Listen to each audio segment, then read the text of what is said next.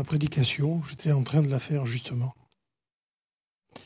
Et quand je lui ai donné le titre, ça l'a fait beaucoup rire.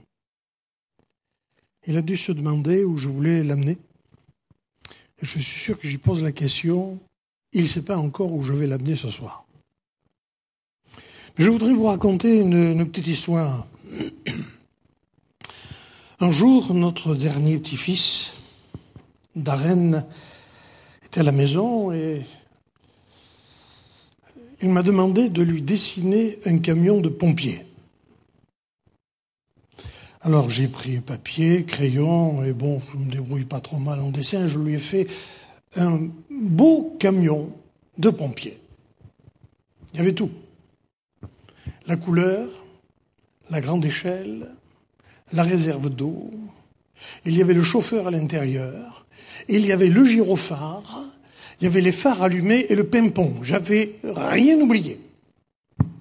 Alors je lui ai tendu le dessin. Et quand il a regardé le dessin, il m'a regardé avec de grands yeux. Il m'a dit Et le tuyau? J'avais oublié le tuyau, dites. C'est vrai qu'un camion de pompiers sans le tuyau ne peut pas servir à grand chose surtout s'il est pris au milieu du feu. C'est vrai qu'il y a toutes les conditions. Il y a l'eau, il y a tout ce qu'il faut, il y a les pompiers, il y a le camion, mais il n'y a pas le tuyau. Et il avait raison. Un camion de pompiers sans tuyau est inutile. Il ne sert à rien. Il ne fait que acte de présence. Alors j'ai cherché dans, les évangiles s'il y avait des textes qui correspondaient un petit peu à ce que je suis en train de vous dire, ce qui se passait dans mon esprit. J'en ai trouvé deux.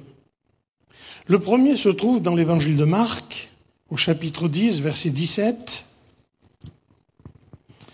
Évangile de Marc, chapitre 10, verset 17.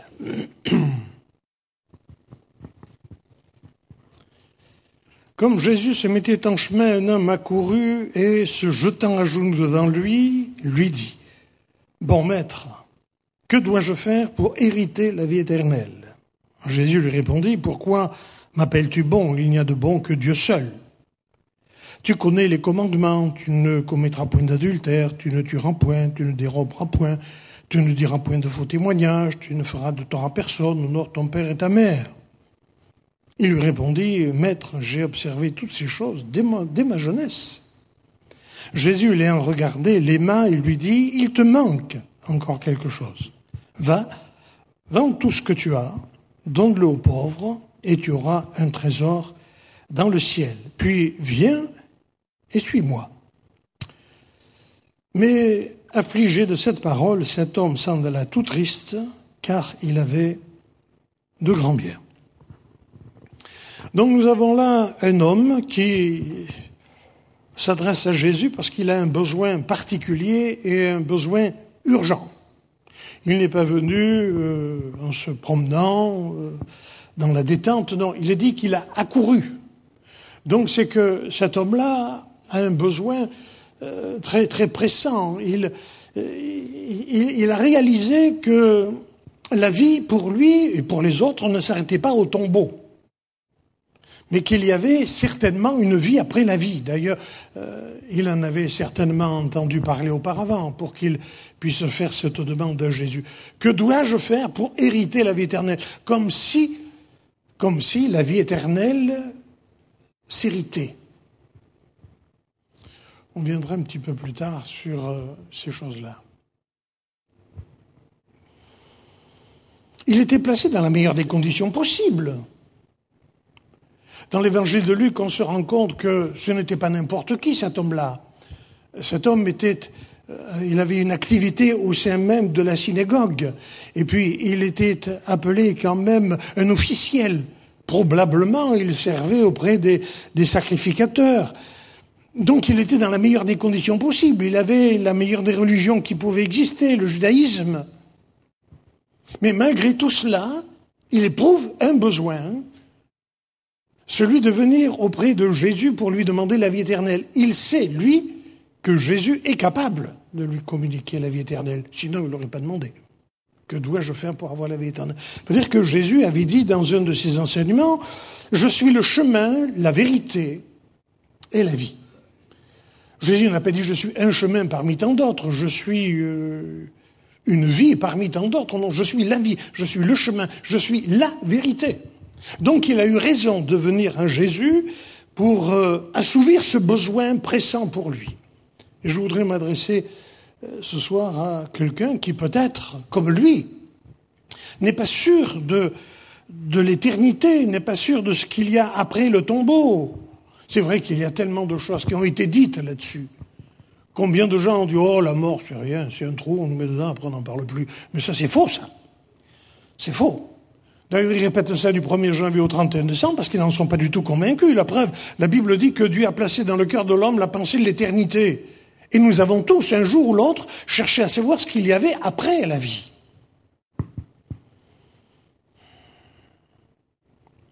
Donc il a ce besoin-là. Jusque-là, je disais qu'il était avec sa religion, le judaïsme, et pour lui, la vie éternelle ne pouvait s'acquérir qu'en termes de bonnes œuvres religieuses. Parce que dans sa religion, il était habitué, j'y arriverai.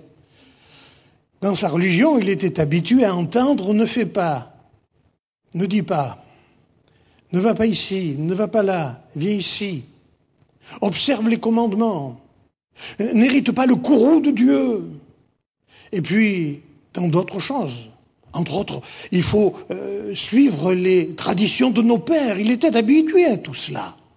Et il avait mis quand même un point d'honneur à mettre en pratique les, enseignements de, de, la loi, les, commandements, il les connaissait. D'ailleurs, il va dire à Jésus, mais je, mets ces choses-là en pratique dès, dès, ma, dès ma jeunesse. Quand j'ai lu le texte, je me suis rendu compte quand même que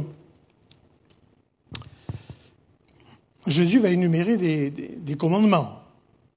Entre autres, il va préciser quelques commandements qui font partie des dix commandements que Dieu a donnés à Moïse pour le peuple d'Israël. Mais aussi étrange que ça puisse paraître, il en a oublié quelques-uns quand même.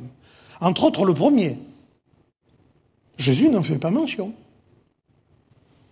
Le premier commandement, c'est lequel Tu aimeras le Seigneur ton Dieu de tout ton cœur, de toute ton âme, de toute ta force, et tu le serviras lui seul. Et il est rajouté un petit peu plus loin, et tu n'auras pas d'autre Dieu devant sa face. Donc ce garçon-là était tout à fait conscient des commandements. il dit, mais j'ai observé tout cela dès, mon enfance, dès ma jeunesse, et je suis convaincu que cet homme-là est sincère. Et Jésus peut lire dans son cœur la sincérité. La preuve, il est écrit, quand Jésus a entendu cela, et quand il a vu l'attitude de ce garçon, il l'aima. C'est-à-dire, il a apprécié sa droiture, la vérité, sa sincérité, et puis sa pratique de la loi. Cet homme-là sait très bien devant qui il se tient, bon maître. Donc il ne peut pas cacher quoi que ce soit. Mais si Jésus a oublié le premier commandement, s'il ne lui a pas cité, c'est pour une bonne raison. C'est que Jésus a voulu l'amener à ce qu'il se rende compte par lui-même que dans le domaine de la pratique des commandements de Dieu, il y avait du laisser aller. Il nous est dit que ce garçon-là, ce n'était pas n'importe qui, mais qu'en plus de cela, il avait de grands biens. Il était très riche.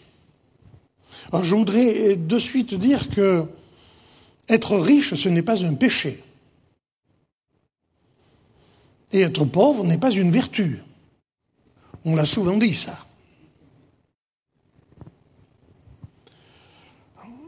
Si, on, se tient à ça, alors euh, Dieu est injuste. Dieu n'aime pas tout le monde. Mais non, ça ne compte pas tout ça aux yeux de Dieu. Lui, il, il appuie sur les bonnes œuvres et il veut à tout prix mettre en pratique, faire de bonnes œuvres pour plaire à Dieu, pour avoir la vie éternelle. Mais malgré tout cela, il lui manque encore quelque chose. Et Jésus lui dit, il te manque quelque chose. Et ce quelque chose, c'est l'essentiel. Si vous me permettez, il a le camion, mais il n'a pas le tuyau. Donc sa belle pratique, ça sert à rien. Et Jésus veut l'amener à réaliser une chose. Comment peut-il mettre tout les commandements de Dieu en pratique s'il n'est pas capable de mettre le premier en pratique. Il avait de grands biens, et tous ces biens-là, c'était tellement important pour lui. Plus tard, Jésus va dire qu'il est difficile à entrer, à un riche d'entrer dans le royaume des cieux. On ne peut pas servir deux maîtres, dira-t-il. On ne peut pas servir Dieu et maman, c'est-à-dire le Dieu de l'argent.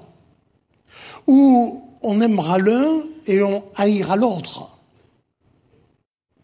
Je le répète, être riche, ce n'est pas un péché. J'ai connu des chrétiens, j'en connais encore, qui sont extrêmement riches. Ils ont réussi dans la vie, mais ils ont aussi réussi leur vie. Il y a une différence entre les deux. Ils ont réussi leur vie pour quelle raison? Parce qu'ils ont mis Jésus en premier dans leur vie, dans leur existence, dans leur cœur, dans leurs pensées, dans leurs activités. Et ils ont été bénis de la part de Dieu. Étant nés réellement de nouveau, étant de véritables chrétiens, ils peuvent se servir des moyens que Dieu leur a donnés pour pourvoir aux besoins des plus nécessiteux. Mais Jésus dit que c'est difficile à un riche d'entrer dans le royaume des cieux. S'il n'y a pas une intervention de Dieu, une action puissante de l'Esprit de Dieu, alors maman restera là et Dieu, ce ne sera pas leur priorité. C'est vrai que quand on a l'argent, on a besoin de personne et on a besoin de rien, on a tout. Je vais prendre l'exemple, comme j'ai fait un jour, imaginez un émir, un roi du pétrole qui se coince le doigt dans une porte, de suite il fait un chèque pour qu'on lui achète une clinique. Je sais que c'est une caricature, mais ça veut tout dire. On a besoin de personne, de Dieu. Alors là, non. Et Jésus veut amener cet homme à reconnaître que, certes, il a une bonne religion, certes, il connaît Dieu, certes, il sait Dieu, il sert Dieu, mais Dieu n'est pas à la première place dans sa vie. C'est à cela que Jésus veut l'amener. Et je pense que ce soir, il est important de réaliser cela. Si nous ne permettons pas à Dieu de régner dans notre vie, il nous manquera quelque chose. Et ce quelque chose-là sera essentiel. Nous pourrons faire toutes les bonnes œuvres que nous pourrons faire, qui sont à notre disposition. L'apôtre Paul a écrit un jour en disant mais si nous sommes sauvés, c'est pas à cause de nos par rapport à nos œuvres, afin que personne ne se glorifie, mais c'est par la foi dans le Christ. Et le Christ a préparé pour nous des œuvres afin que nous les accomplissions. Alors que je disais ça à quelqu'un un jour, il me dit Ah, vous voyez que les œuvres sont importantes. Même Saint Paul en parle. Je fais juste remarquer que je rajoute Saint à Paul. Vous comprenez pourquoi? Parce qu'on a souvent dit, dans certains milieux religieux, plus vous ferez de bonnes œuvres, plus vous serez près de Dieu. Mais non, l'apôtre Paul n'a jamais voulu dire cela. C'est vrai qu'avant, on faisait des œuvres pour être sauvé. Mais maintenant, on fait des œuvres parce que l'on est sauvé.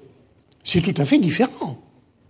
C'est vrai que Dieu a préparé pour nous de bonnes œuvres afin que nous les accomplissions, mais c'est seulement quand nous aurons mis le Christ, quand nous aurons mis Dieu en premier dans notre vie, que nous allons pouvoir utilement mettre en pratique tous les dons qu'il nous a donnés pour justement accomplir les œuvres qui sont déjà prévues pour nous. C'est là la différence. Ne cherchons pas à faire de bonnes œuvres pour être sauvés. Vous savez, un jour, quelqu'un dit, j'ai raison, un ciel qui se gagne, c'est un ciel qui se perd. Le ciel nous a été offert, c'est une grâce, comme nous allons le voir tout à l'heure. C'est une grâce. Nous ne méritions pas la vie éternelle. Nous ne méritions pas rentrer dans le royaume de Dieu, dans le royaume des cieux, à cause du péché, à cause de notre nature méchante, pécheresse. Mais Dieu nous a fait grâce en Jésus-Christ. La vie éternelle, ce n'est pas une espérance dans la vie à venir. La vie éternelle, c'est une réalité aujourd'hui. Dès que nous acceptons Jésus-Christ comme Seigneur et Maître, nous commençons à vivre notre éternité.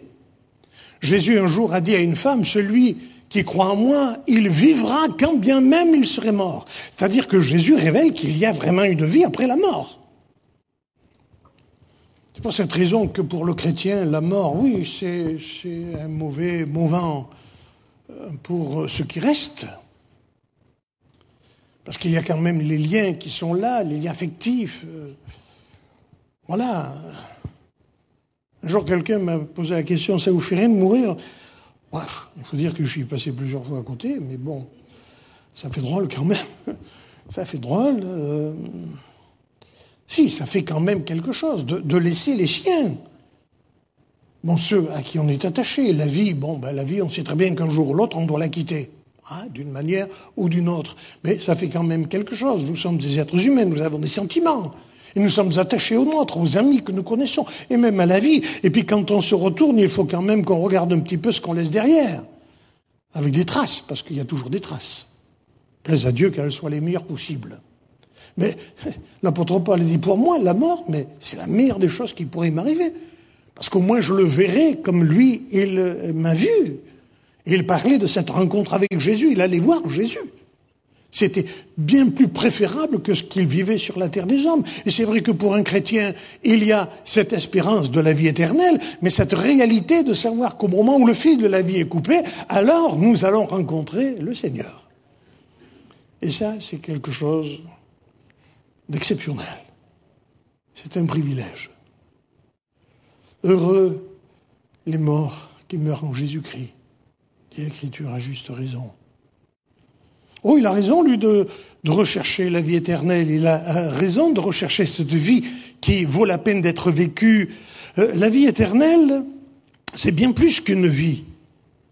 C'est une différence, une différente qualité de vie. La vie éternelle se trouve en Christ seul. Ceux qui la possèdent sont passés de la mort à la vie, des ténèbres à la merveilleuse lumière.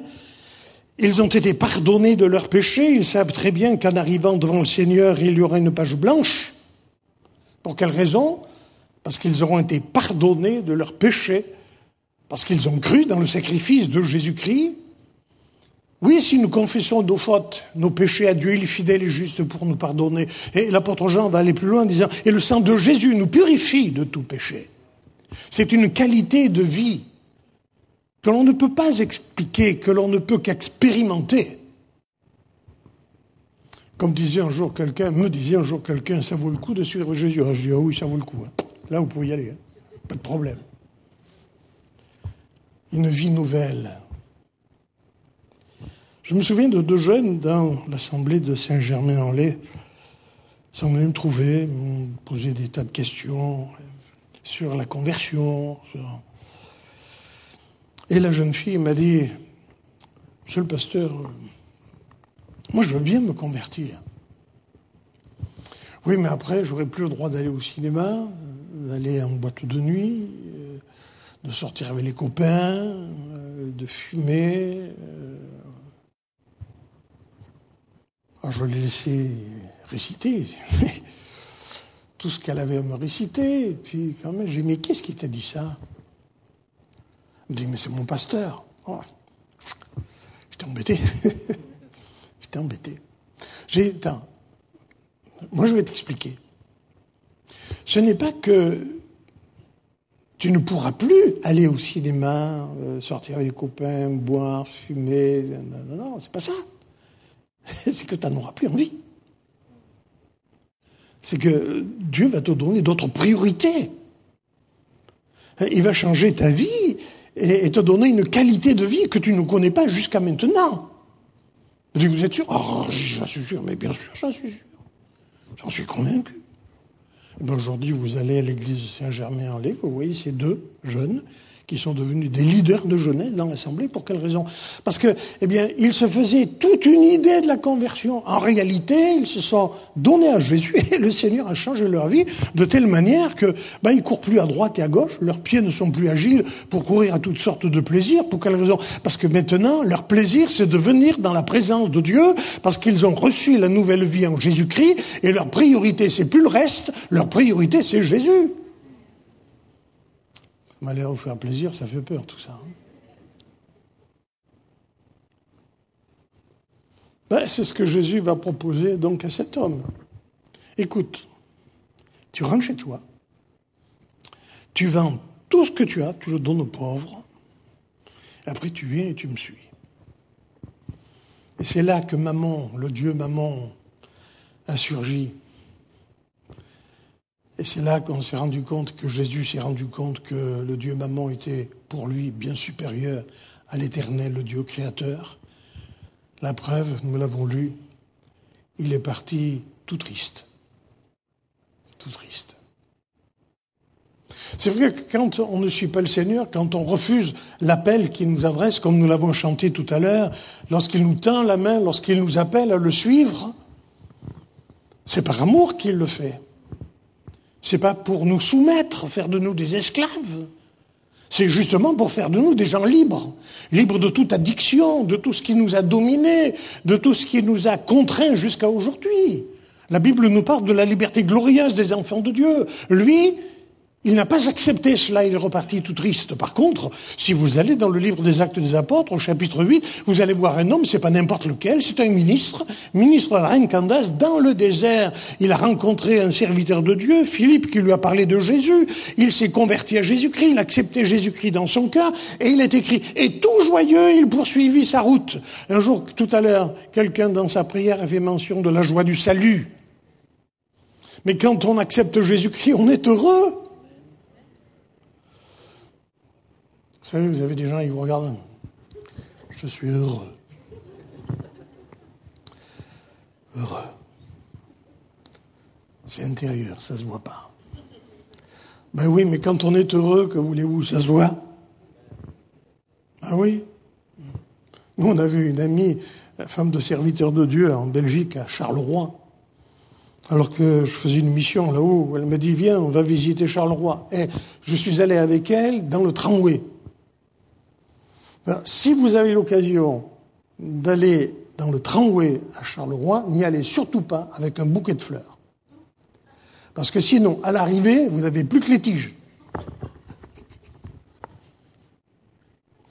Alors, tant bien que mal, je me suis agrippé pour arriver à destination. À un moment donné, le train, le, le tramway s'est arrêté, et cette brave sœur, elle avait un rire, mais alors. Et tout à coup, je ne sais pas, il y a quelqu'un devant qui s'est mis à bailler, vous savez. Elle l'a regardé, elle a été prise d'un fou rire. Elle s'est mise à, à, rire, mais à hurler de rire. Et dans le tramway, tout le monde s'est mis à rire. On ne savait pas pourquoi, mais parce qu'elle riait. C'était communicatif. Et le comble du comble, vous me croirez si vous voulez pas, si vous voulez. Mais de l'autre côté, il y a un tramway qui s'est arrêté à la même station. Et les gens ont vu que dans notre tramway, tout le monde était en train de rire. Et moi, à travers la vitre, j'ai vu qu'ils se mettaient à rire. Le bonheur, c'est communicatif. La joie de Dieu, elle est communicative. Rien, absolument rien ne pourra nous l'enlever. Rien ne pourra nous séparer de l'amour de Dieu, dira l'apôtre Paul, manifesté en Jésus-Christ. Mais rien ne pourra nous séparer de la joie que Dieu nous donne d'avoir cette certitude que notre nom est inscrit dans le livre de vie. Alors si peut-être vous avez le camion de pompiers, pas le tuyau, prenez exemple à cet homme-là et surtout ne faites pas comme lui. Surtout pas. Le deuxième exemple, je le trouve dans, l'évangile de Matthieu, mais je vais vous citer juste le, le, texte. Évangile de Matthieu, au chapitre 22, verset 1er, il y a là un roi qui organise un grand festin. Un grand festin en l'honneur des noces de son fils. Alors je sais, pour le lecteur de, la Bible, il ne faut jamais sortir un texte de son contexte, mais si je vous parle du contexte, on en a encore pour une heure. Alors je reste juste sur la partie qui m'intéresse ce soir. Les convives sont là, les tables sont dressées, tout le monde est bien installé. Le roi avait prévu un vêtement particulier, comme cela se fait dans la coutume. Ça se faisait dans la coutume en ce temps-là. Le roi donnait un vêtement unique à tout le monde pour qu'il n'y ait pas de différence. Tout le monde, riche, pauvre, euh, était habillé de la même manière. Et voilà que, qu'au milieu de, tous ces gens-là, il y avait un homme qui, lui, n'avait pas revêtu le vêtement. donné par le roi. Mais bon, il était là avec les autres. Et certainement que déjà le repas avait commencé. Certainement que des amitiés s'étaient créées et que ben, les gens, eh bien, ils avaient trouvé euh, quelques contacts et ils se réjouissaient ensemble. C'était formidable. Jusqu'au moment où la Bible nous dit que le roi est entré dans la salle des noces. Jusque-là, tout allait très bien. Mais quand le roi est entré dans la salle des noces, il est écrit que le roi a remarqué que parmi les convives, qu'il y en a un qui n'avait pas revêtu l'habit de noces.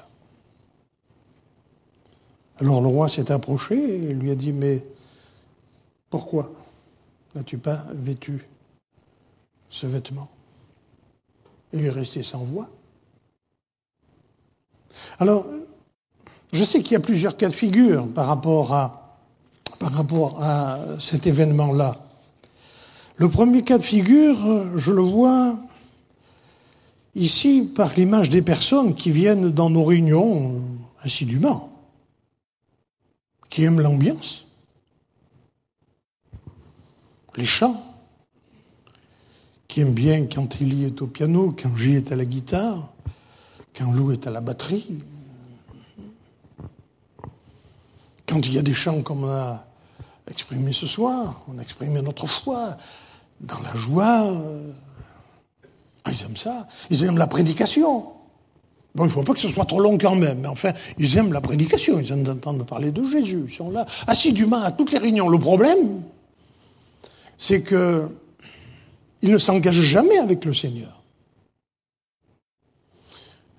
Vous savez, l'apôtre Jacques et le pasteur Avril en a fait mention mardi dernier. L'apôtre Jacques, dans son épître, a pu dire euh, Ne nous bornons pas à écouter la parole de Dieu seulement, mais mettons-la en pratique. Parce que c'est plus important de mettre la parole de Dieu en pratique que seulement de l'écouter. Parce que si on l'écoute seulement, ça rentre par une oreille, ça sort de l'autre. Bon. Alors ne vous bornez pas à écouter seulement la parole de Dieu, mais mettez-la en pratique. Vous savez, on ne peut dire que le pain est bon que quand on l'a goûté. C'est comme quelqu'un qui a un, mal de tête terrible, il a devant lui un effet ralgan, il dit, oh quand même, ils sont arrivés à faire des choses formidables aujourd'hui. Ah, J'avale ce truc-là, j'ai plus mal à la tête, c'est formidable. Hein. Mais qu'est-ce qu'ils ont mis dedans? Attends, je vais chercher la posologie et tout ça. Mais pendant ce temps, le mal de tête reste. Mais s'il prend le, dafalgan, ou ce que vous voudrez, hein, ben, le mal de tête va, va disparaître. Il faut mettre en pratique, et surtout en ce qui concerne la parole de Dieu. Alors, ces gens-là, ils refusent de s'engager avec le Seigneur, mais un jour ou l'autre, ils vont se trouver en difficulté. Pour quelle raison? Parce qu'ils sont là, au milieu de tous les autres, mais il leur manque l'essentiel.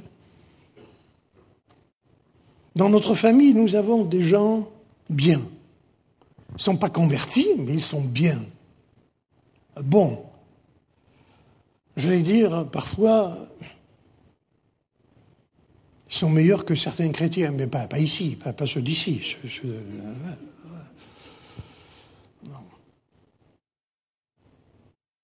On leur donnerait, comme on dit vulgairement, le bon Dieu sans confession. Entre autres, mon beau-frère, qui lui est adjoint au maire, c'est un, euh, un, homme qui est droit, juste, intègre, qui respecte les choses de Dieu. Mais il lui manque l'essentiel. Il est perdu pour quelle raison? Parce qu'il lui manque l'essentiel. Ce que l'expression, il manque le tuyau au camion. Et c'est un jour ou l'autre, même si je lui ai dit, un jour ou l'autre, il en subira seul les conséquences. Parce que les conséquences, là, qu'est-ce qu'il est dit de cet homme-là? Le roi a appelé ses serviteurs, dit prenez-le, liez-le et jetez-le en dehors. Là où il y a des ténèbres. Il y a une conséquence à nos actes. Nos œuvres nous suivent, nos actes nous suivent. On oublie trop souvent que nos paroles nous suivent, que nos actions nous suivent, que nos motivations nous suivent, que nos pensées nous suivent, que, hélas, nos jugements nous suivent, et qu'un jour ou l'autre, le résultat, est là. Il n'a pas voulu. Il a offensé le roi, hein. il a osé le provoquer en n'acceptant pas le vêtement que le roi lui avait donné. Et puis, le deuxième cas de figure, dans cet exemple-là, c'est celui qui peut, représenter l'attitude de ceux qui professent être chrétiens, appartiennent à l'Église au sens visible du terme, mais qui rejettent cependant l'habit de justice offert par Jésus-Christ.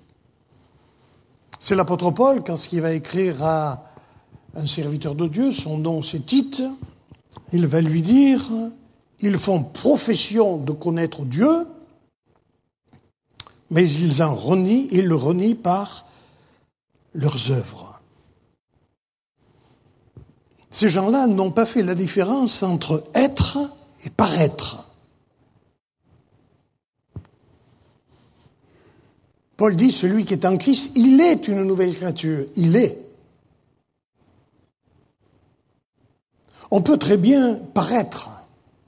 C'est ce que l'apôtre Paul dit là. Ils font profession de connaître Dieu, même à la limite de servir Dieu. Et quand on lit bien les épis de Paul, on se rend compte que Paul désigne des gens qui ont été au service de Dieu, qui étaient dans l'Église,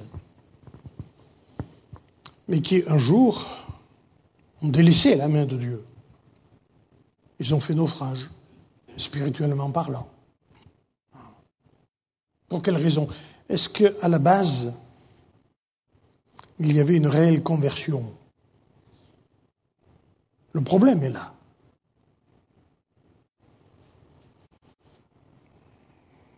Nous avons connu bien des églises avec des services de baptême et on a entendu des témoignages. Et nous avons quand même été surpris d'entendre certains témoignages. J'avais pas de travail, on a prié, Dieu m'a donné du travail, alors je me fais baptiser. Qu'est-ce que c'est ça J'étais malade, on a prié pour moi, je suis guéri, alors je me fais baptiser. Ben oui, c'est bien, gloire à Dieu. Mais c'est pas sur cette base-là qu'on peut se convertir réellement. J'étais seul et puis j'ai rencontré des amis, des jeunes chrétiens, ils m'ont emmené à l'église. Ah, je me sens bien, alors je me fais baptiser. Mais, mais, mais non. Oui, mais non. Parce qu'en réalité, ce qui est le plus important, c'est pas le baptême. Et l'apôtre Paul le dit, ce qui est important, c'est d'être une nouvelle créature. Et c'est parce que nous sommes de nouvelles créatures que nous allons mettre en pratique la parole de Dieu. Nous mettons les choses à l'envers. Si nous mettons les choses à l'envers, ça va se casser la figure, excusez l'expression, et rien d'autre. Pour cette raison qu'il y a des gens qui viennent, se font baptiser, et puis, bon, au bout de six mois, un an, on ne les voit plus. Pour quelle raison? Parce que la base, le fondement n'y est pas. Quand on est une nouvelle créature, quand on fait une réelle expérience avec Dieu, on sait très bien que Christ est mort pour nos péchés. C'est déjà une base. Que nous sommes pécheurs et que nous avons besoin de nous repentir, de demander pardon à Dieu. Oh, je sais, je sais que ce mot repentir ne plaît pas à tout le monde. J'ai eu un ordinateur, le premier. Vous savez, les ordinateurs, quand vous écrivez que vous faites une faute, de suite, il y avait un petit trait dessous. Bon. Et je mettais se repentir. Hop, j'avais un trait dessous. Pourtant, j'avais bien écrit. Oui, un petit trait. Alors, je cherchais dans le dictionnaire de l'ordinateur mot inconnu. Ben oui, mais c'était inconnu dans mon ordinateur, mais c'était connu là. Dieu nous demande de nous convertir, de nous repentir. Même si ça ne nous plaît pas. Oh, c'est vrai qu'il faut s'humilier devant Dieu. Ben oui, mais je crois qu'il n'y a rien de plus humiliant que de résister à Dieu. Au contraire, quand on s'abaisse devant Dieu, la Bible nous dit que lui nous relève. Il fait grâce à l'humble, mais il résiste à l'orgueilleux. Attention également à notre vie chrétienne. Parce qu'on peut très bien avoir une activité même dans l'Église. Paraître. Un jour, je disais dans une prédication que ce qui était important dans le service de Dieu. Ce n'est pas parce que nous sommes serviteurs dans l'Église que nous sommes réels chrétiens. C'est parce que nous sommes un réel chrétien que nous sommes serviteurs dans l'Église.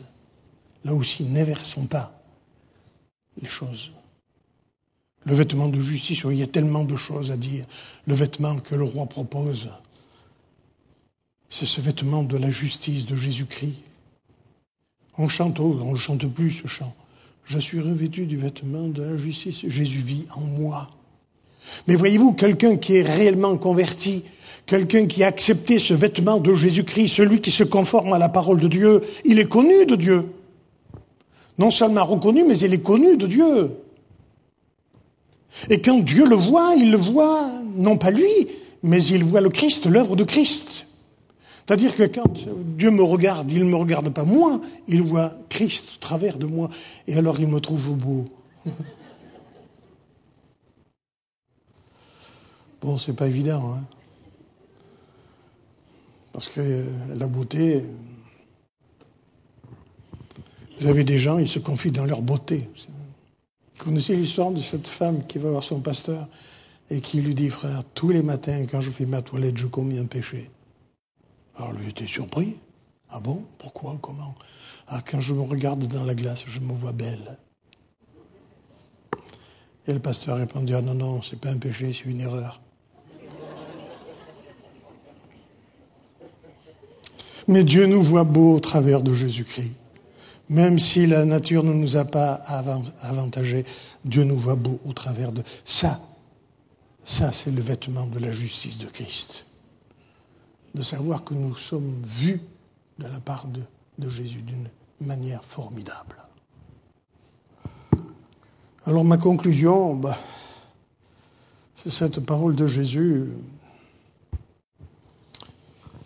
Il y aura beaucoup d'appelés, mais peu d'élus. C'est pas moi qui le dis, c'est Jésus.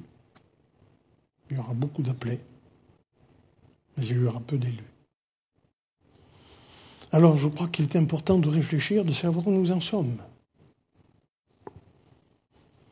De savoir si à notre camion, il y, a, il y a le tuyau.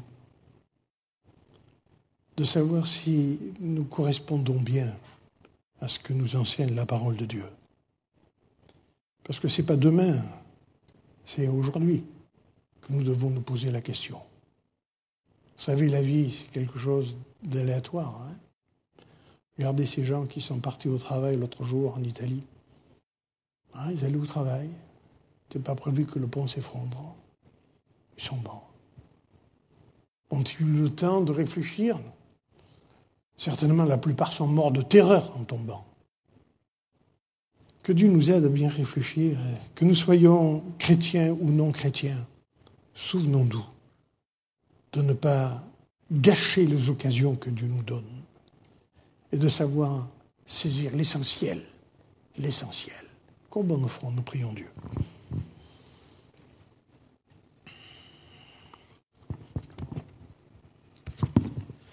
Seigneur Jésus, merci pour euh, cette soirée pour ces moments que tu nous permets de vivre. Oui, nous sommes heureux de vivre avec toi. Nous sommes heureux d'être en ta présence. Et comme tu l'as dit, là où deux ou trois sont assemblés en ton nom, tu es présent au milieu d'eux. Nous savons que tu es présent. Et Seigneur, comme j'ai l'habitude de te dire, avant de parler devant ses amis, c'est devant toi que j'ai parlé.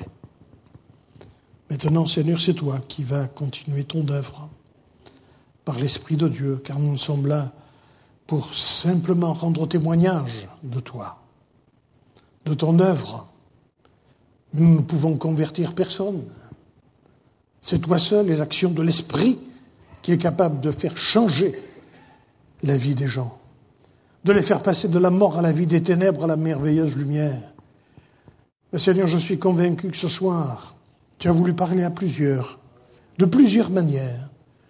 C'est vrai, il est écrit que tu parles tantôt d'une manière, tantôt d'une autre, mais que nous n'y prenons point garde, bien que ce soit plusieurs prennent garde, Seigneur, à ce qui a été dit, à ce que tu as dit, à l'attitude de ces deux hommes qui ont raté l'essentiel et qui en auront des conséquences éternelles. Seigneur, étendons ta main sur ces amis-là ce soir. Nous restons dans le recueillement. Peut-être quelqu'un ce soir a compris que il avait peut-être une bonne pratique, mais qu'il lui manquait l'essentiel. Que le camion était là, il y avait l'eau dans le camion, mais il n'y avait pas le tuyau. Donc tout ce qu'il vivait, tout ce qu'il avait fait, tout ce qu'il avait dit, tout ce qu'il avait prévu, tout ce qu'il avait mis en pratique ne sert à rien. Que la priorité, c'est, c'est Christ dans sa vie. De mettre en pratique le premier commandement. Et toi, mon ami, mon frère, où tu en es ce soir Dans ta consécration, dans ta sanctification, dans ton exactitude aux choses de Dieu, dans la pratique des enseignements de Dieu. Peut-être ce soir, tu as encore quelque chose à voir. L'apôtre Paul a parlé concernant la Sainte Seine, que chacun donc s'éprouve soi-même. Eh bien, ce soir, pourquoi pas s'éprouver soi-même et dire Seigneur, connais mon cœur et fais une œuvre dans ma vie. Gloire à Dieu. Les yeux sont fermés, nous sommes là devant le Seigneur.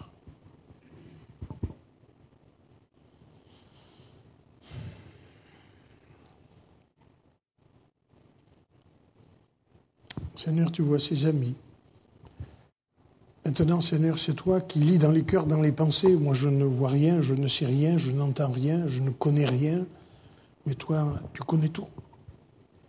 Tu connais même les soupirs les plus inexprimables de nos vies.